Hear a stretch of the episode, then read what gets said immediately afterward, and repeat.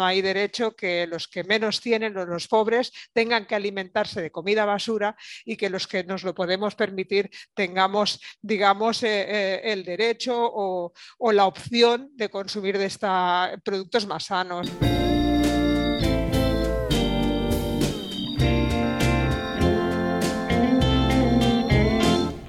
Hola, ¿cómo estáis? Soy Josefina Llargués. Bienvenidos a mi espacio de salud un podcast dedicado al bienestar. En el que cada tarde de domingo abordaremos temas relacionados con nuestra salud física y emocional, con una vida más tranquila y sostenible con la ecología y el medio ambiente. Un espacio en el que tampoco faltarán entrevistas a personas que tienen mucho que decir y que aportar en estos ámbitos. Espero que lo disfrutéis. Hola, ¿qué tal? ¿Cómo estáis? Hoy en la sección... Hola Ángeles. En la sección de Charlando con tengo el honor de contar con la participación de Ángeles Parra. Ángeles es presidenta de la Asociación Vida Sana y directora de Biocultura. Y hay algo que quiero contaros, es que Ángeles y un grupo de amigos fueron verdaderos pioneros en la promoción de un estilo de vida más acorde con la naturaleza, porque en 1981 creo que fue, cuando las palabras de orgánico, bio, sostenible, no, bueno, no se utilizaban, seguramente existían, pero no se utilizaban. Vosotros impulsasteis la Asociación Vida Sana y después eh, esto también se tradujo en la feria de, de biocultura. Es así, ¿no? Pues así es, es el, inicio no solamente de, nuestra asociación Vida Sana, sino también de todo el movimiento de la producción ecológica, desde, yo diría, desde cero o de menos cero, mejor dicho, hasta, hasta nuestros días. Ha sido un largo camino y efectivamente pues nuestra entidad ha estado ahí en el nacimiento de todo este movimiento y continúa viva y esperemos que por muchos años más también. Muy viva además. Y oye, así solo para una pincelada, porque la gente es curiosa ¿no? y nos gusta saber cosas, ¿cómo un grupo de gente tan joven consiguió ah, embarcarse en un proyecto como este y que le hicieran caso? Porque claro, esto tampoco es fácil, porque ideas todos tenemos, pero que te hagan caso ya es más complicado, ¿no? Bueno, es que no nos hicieron caso. ¿Ah, no? no nos hicieron ningún caso, al contrario. Vamos a ver cuando efectivamente pues éramos un grupo de, amigos que nos, y, más gente que se fue uniendo, que nos fuimos conociendo por el camino y bueno, pues empezamos con la idea de que, bueno, que el modo de producción que se estaba empezando a, implementar en el campo y en la industria alimentaria pues era altamente tóxico y decidimos dar pasos en eh, eh, regenerar una agricultura y una ganadería con, digamos, con, modelos eh, en aquel momento digamos, más naturales, más sostenibles, más ecológicos, biológicos, ¿no?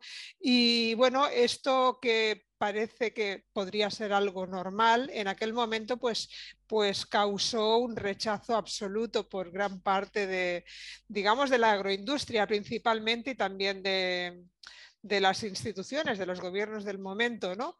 Así es que no nos hicieron ningún caso, al contrario, nos pusieron muchas pegas, muchos obstáculos, eh, hasta que con la persistencia eh, conseguimos bueno, pues empezar a abrir puertas, pero no ha sido un camino fácil en el origen, como tampoco es un camino fácil en este momento. No, ya me lo imagino que no es un camino fácil porque es un poco ir contracorriente, aunque ahora ya hay mucha gente que cree ¿no? en todo esto, e, es muy distinto.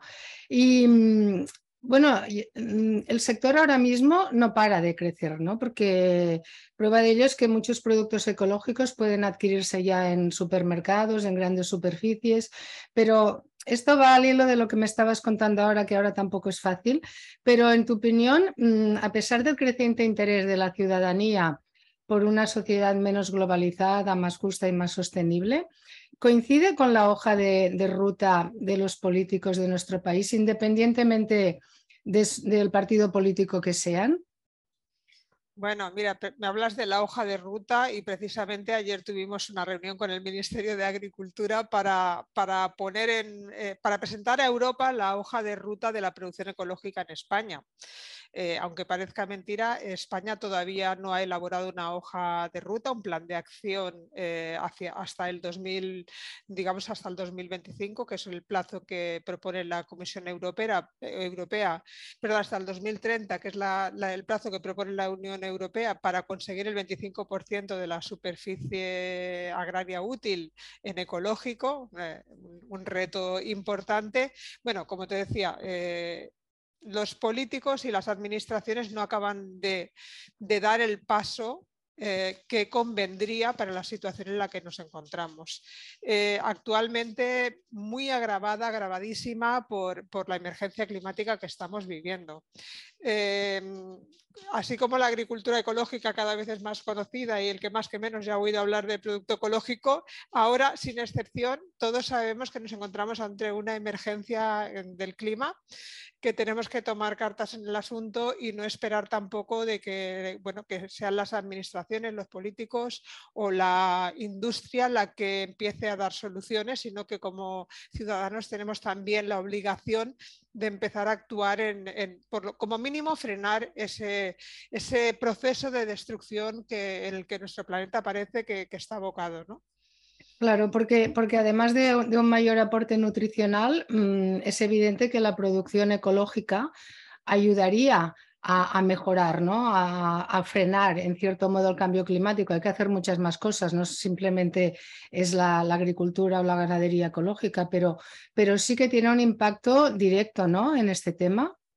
Bueno, eh, bastante, porque se habla y se conoce, digamos, eh, según estudios, que más del 30% de la emisión de gases de efecto invernadero eh, tienen su origen en la producción de alimentos. Por tanto, no estamos hablando de algo eh, eh, pequeño, sino de algo grande que puede hacer cambios decisivos en, hacia dónde van las cosas. Así que, que sí, sí, sí.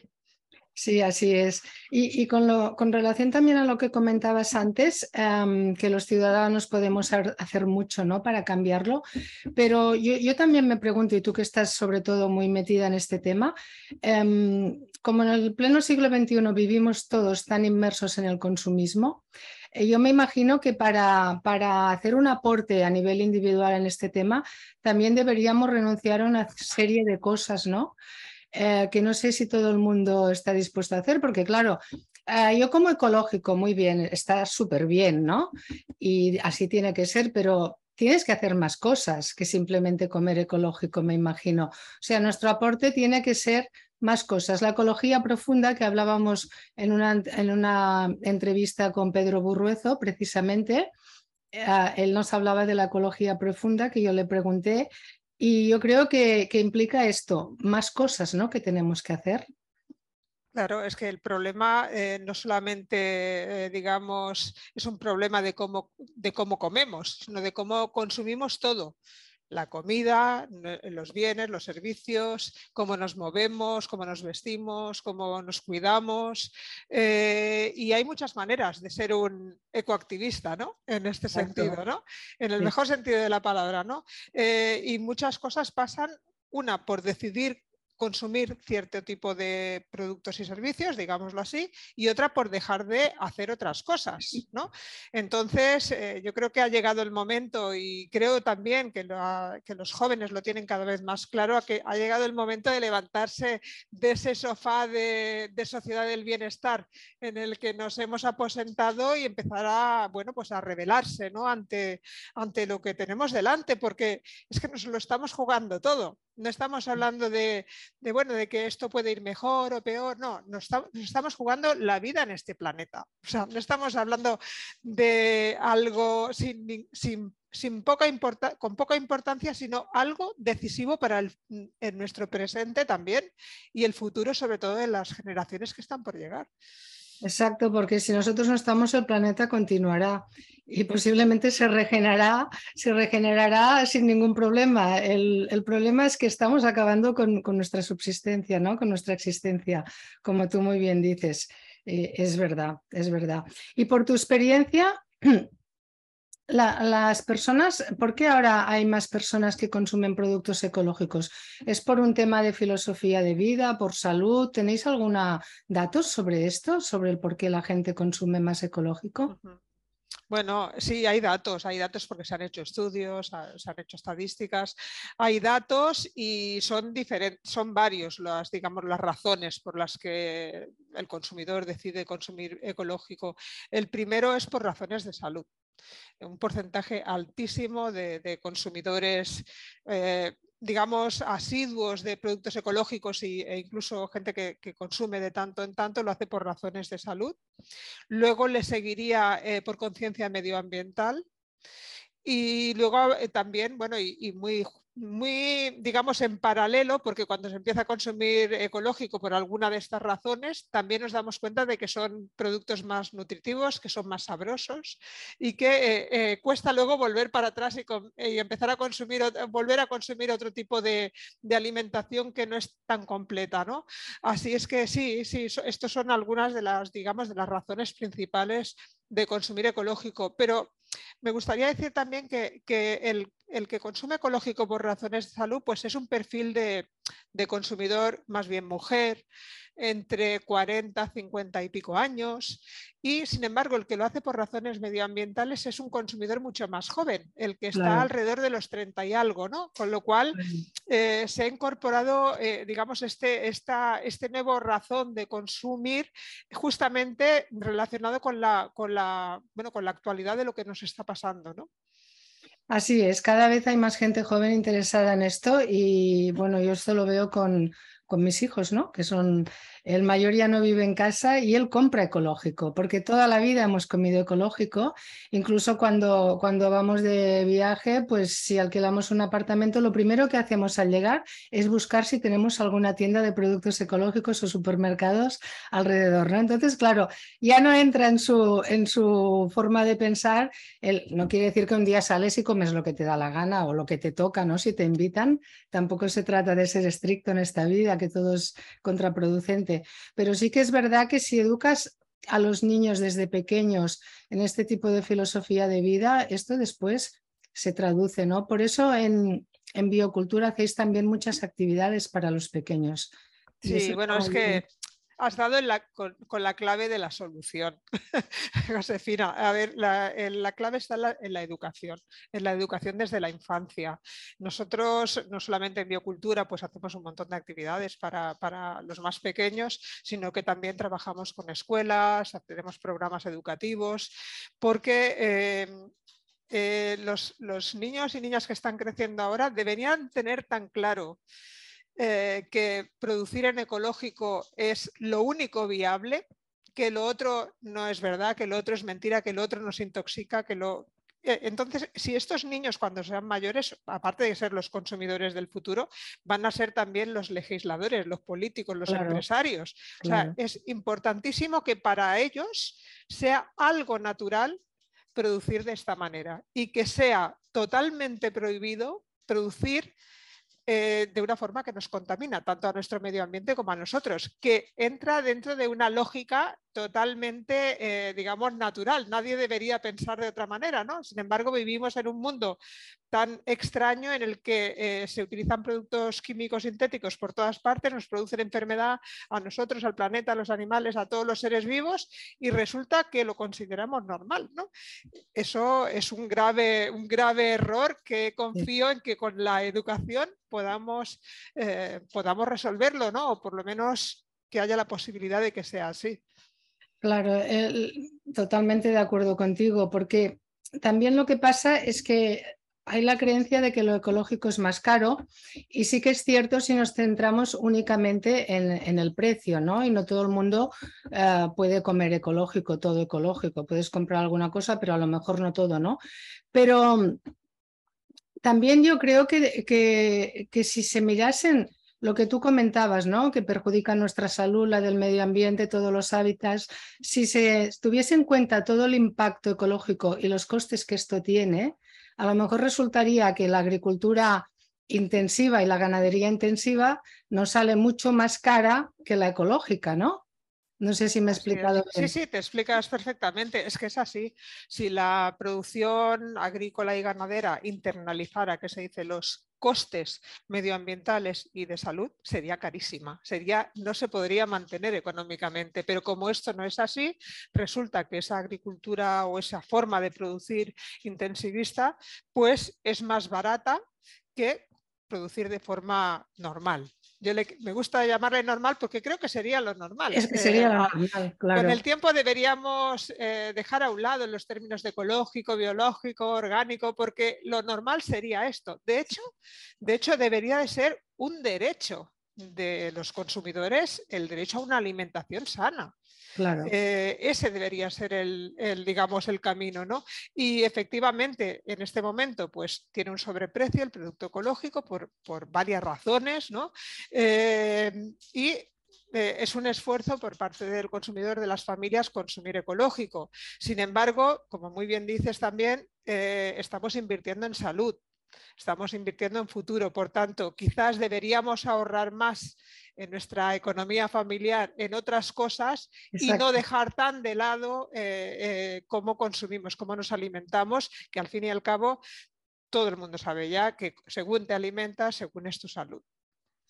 Sí, es tal como tú lo dices y además eh, es una cosa que iba a comentar yo que ya lo has comentado tú, ¿no? Que a veces no, no nos importa pues gastarnos, yo que 100 euros en una camiseta porque es de marca o 1000 euros en un móvil de última generación, cuando hay otras cosas más baratas que te dan el mismo servicio y eso que te ahorras lo puedes invertir pues en salud, ¿no? Para mí yo creo, para mí es lo más importante y puedo prescindir de muchas cosas, ¿no? Pero de esta no, em, porque bueno, si yo no me encuentro bien no puedo hacer nada, por muchos móviles que tenga y mucha ropa de marca, ¿no? Es que claro, es una cosa de cajón. Bueno, y también cómo elegimos nuestra cesta de la compra. A veces, aunque tenga un sobreprecio el producto ecológico, si llevamos una dieta además más adecuada, ya estamos ahorrando. Porque, por ejemplo, estamos en nuestra cesta de la compra se va mucho para productos que probablemente eh, ni siquiera nos convienen o no son tan nutritivos. ¿no? Eh, se gasta mucho en, en, carne, en pescado, ¿no? cuando no hace falta consumir a diario, ni mucho menos. Sin embargo, se han dejado de lado pues, el consumir legumbres, cereales, que son eh, altamente beneficiosos. ¿no? Por tanto, según cómo llenemos nuestro carro de la compra, probablemente estemos eh, acercándonos a un presupuesto que podemos asumir. ¿no? Pero también quiero decir que, es una lástima eh, que que vivimos en una sociedad en que parece que esto solamente se lo pueden permitir pues los que tienen un nivel adquisitivo medio alto o a lo mejor los que tienen un, eh, bueno, una información más adecuada cuando, repito, esto debería de ser un derecho para toda la población. No hay derecho que los que menos tienen o los pobres tengan que alimentarse de comida basura y que los que nos lo podemos permitir tengamos, digamos, eh, eh, el derecho o, o la opción de consumir de esta productos más sanos. Eso es una vergüenza como sociedad. Lo es, es una vergüenza. Claro, lo que pasa es que tendrían que, legislar de otra forma y dar más ayudas a que todo el mundo tuviese acceso a esto. Esto es así. Y, hay muchas personas además que argumentan que a mí me lo han dicho esto. Bueno, claro, es que si todo el mundo comiese como tú, no habría comida para todo el mundo. Yo en esto no estoy de acuerdo. ¿Tú qué opinas? En absoluto. Ese es uno de los argumentos con los que ha estado intentando la gran agroindustria de alguna manera despreciar o, dejar a, ningunear, digamos, la producción ecológica. Hay estudios suficientes que demuestran que la producción ecológica puede ser tanto más productiva que la intensiva a corto plazo, pero que a largo plazo es la única viable porque estamos desertizando la tierra, no, eh, estamos eh, eh, acabando con, los microorganismos del suelo, estamos contaminando las aguas, estamos contaminando el aire, estamos perdiendo absolutamente fertilidad, la biofertilidad de los suelos, estamos perdiendo especies, estamos de alguna manera em, quemando nuestros suelos y por tanto en el futuro es probable que, no, no se pueda ni siquiera cultivar en las tierras que se está cultivando ahora. Por tanto, la única manera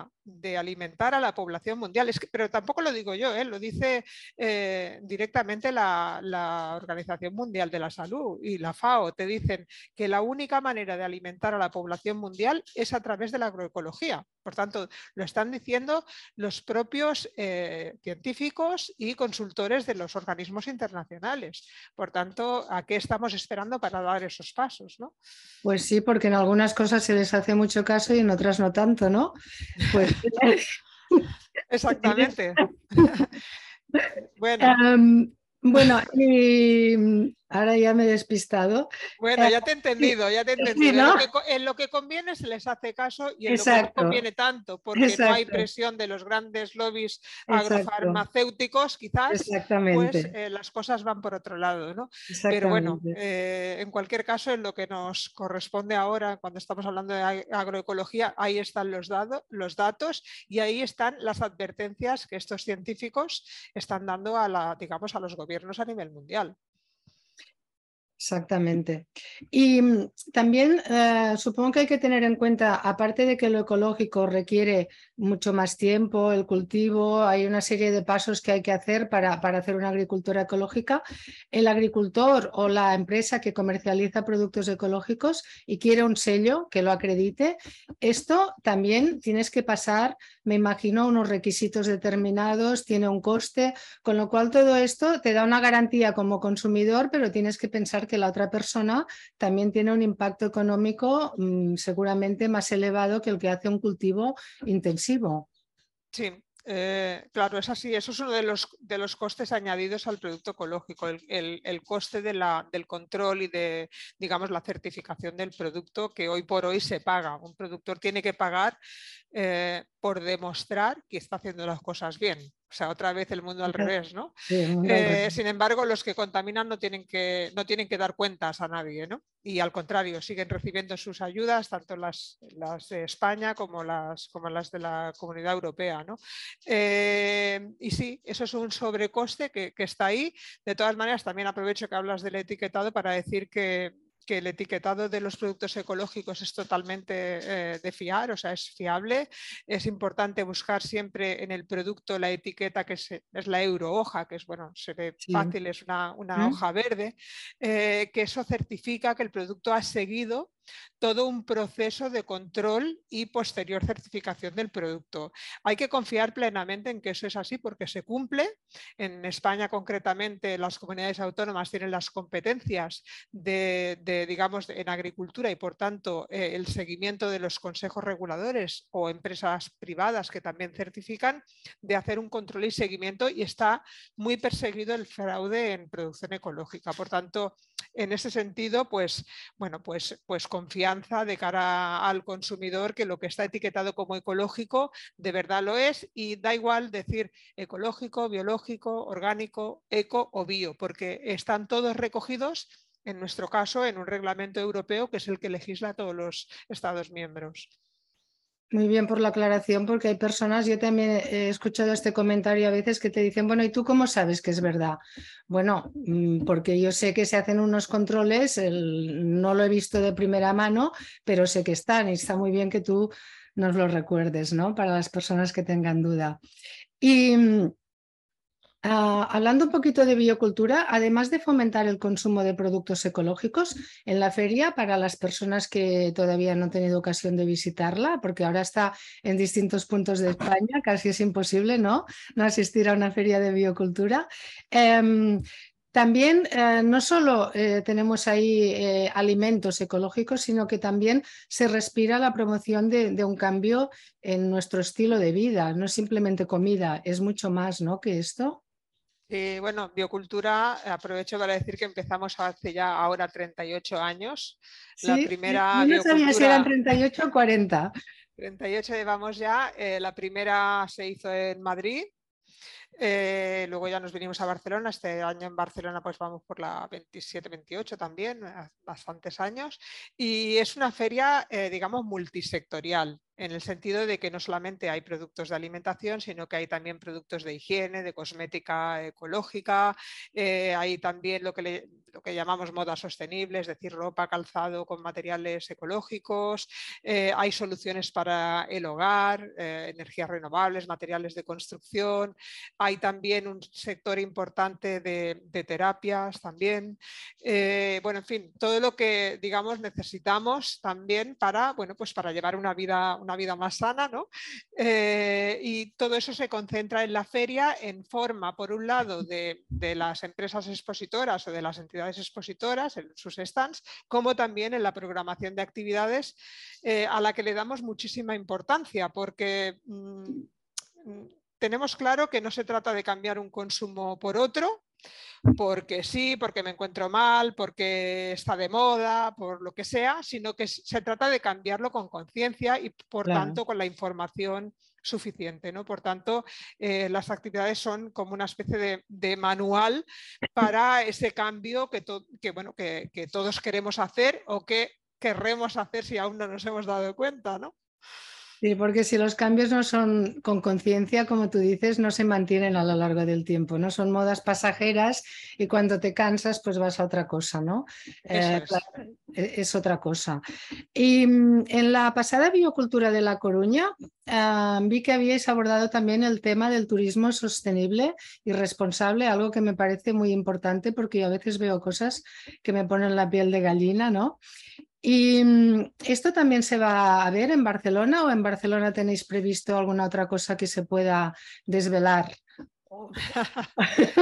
Sí, a ver, eh, el turismo responsable o, ecoturismo también está presente en todas las bioculturas. Lo que pasa es que en el caso de Coruña eh, la hemos hecho, hemos puesto el acento muy en, el tema del ecoturismo, porque Galicia pues, es un espacio todavía bastante natural y se merecía también pues, esa, esa distinción. ¿no?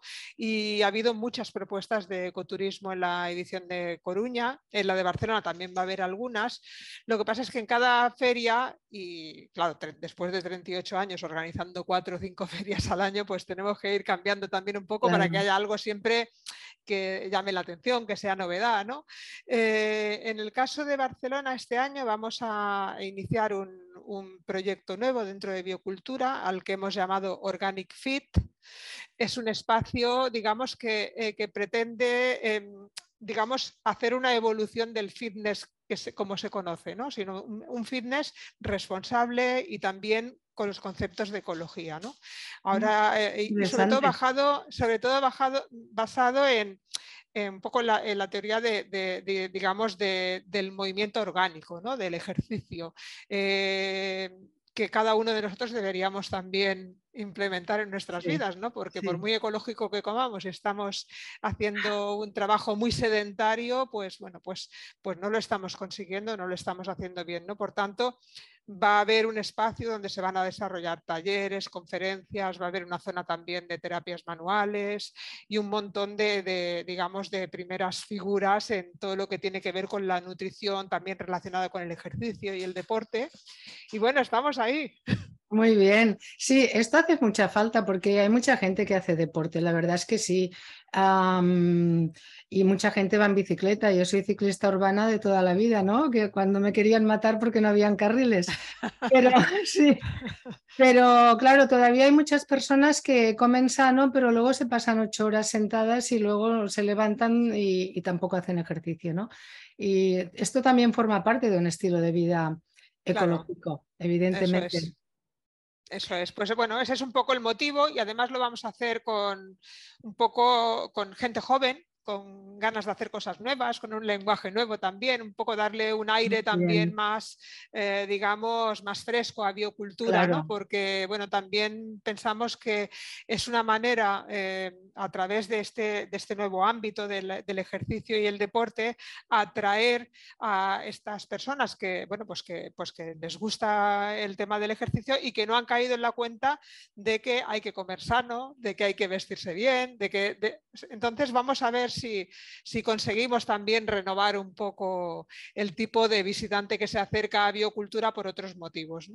Claro, está muy bien. Sí, sí, nuevas generaciones que, sigan alimentando el engranaje, ¿no? Y, para finalizar, recordando a Edward Goldsmith, que yo sé que tú le tienes eh, mucho cariño ¿no? y mucho aprecio, ¿piensas que el futuro será ecológico o no será? Quiero pensarlo. a ver, yo estoy convencida de que será ecológico o no será, ¿no? Eh, pero me resisto a que no será. Yo creo que, tenemos, creo que, tenemos, que conseguir eh, mm, hacer los cambios suficientes como para que haya futuro eh, y que por tanto pues el futuro será ecológico. Lo que no va a haber futuro es si continuamos con la dinámica que llevamos ahora. Eso está más que demostrado. Eh, mm, antes comentábamos, ¿no? ¿Quién, no se da cuenta del cambio climático? Pero si es que nos damos cuenta todos. Y estoy hablando de nosotros, de nuestro país. Pero y en países, en países de, llamados del tercer mundo en vías de desarrollo, países que están sufriendo muchísimo el cambio climático, ¿no? Que, no para de haber desastres naturales. ¿Por qué? Pues, pues porque estamos maltratando nuestro planeta, estamos maltratando la Tierra. ¿no? Por tanto, eh, no va a haber otra el, futuro, como decía mi querido Edward, eh, ¿será ecológico es que no habrá futuro? Eh, la Tierra probablemente, como decía, se regenerará, seguirá viviendo, pero se nos quitará de encima porque no le interesamos como especie humana. Exactamente, así es, así es. Bueno, Ángeles, pues muchísimas gracias por la entrevista y ya sabéis que tanto pequeños como mayores tenemos una cita en la próxima edición de Biocultura, eh, que si no me equivoco será 4, 5, 6 y 7 de mayo, ¿no? Eso es, en el Palau Sant Jordi de Barcelona.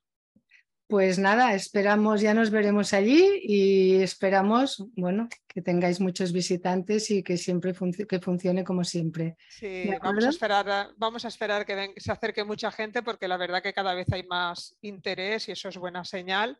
Lo único es que sí que aprovecho para recomendaros que os miréis la página web donde va a estar dentro de un par de semanas, estará ya toda la programación de actividades, porque muchas veces eh, para los que no conocen biocultura o vienen por primera vez, de repente se dan cuenta que han llegado a un lugar donde hay 300 o 400 actividades, que les hubiera gustado escucharlas, acudir a, los talleres y de repente dicen, ya me las he perdido.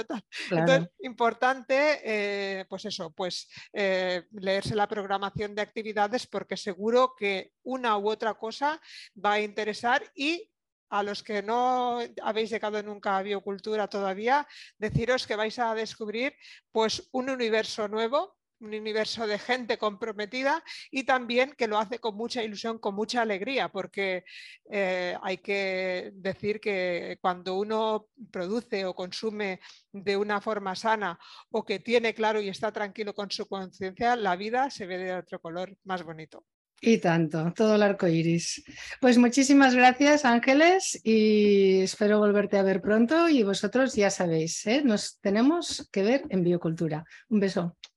Gracias. Gracias.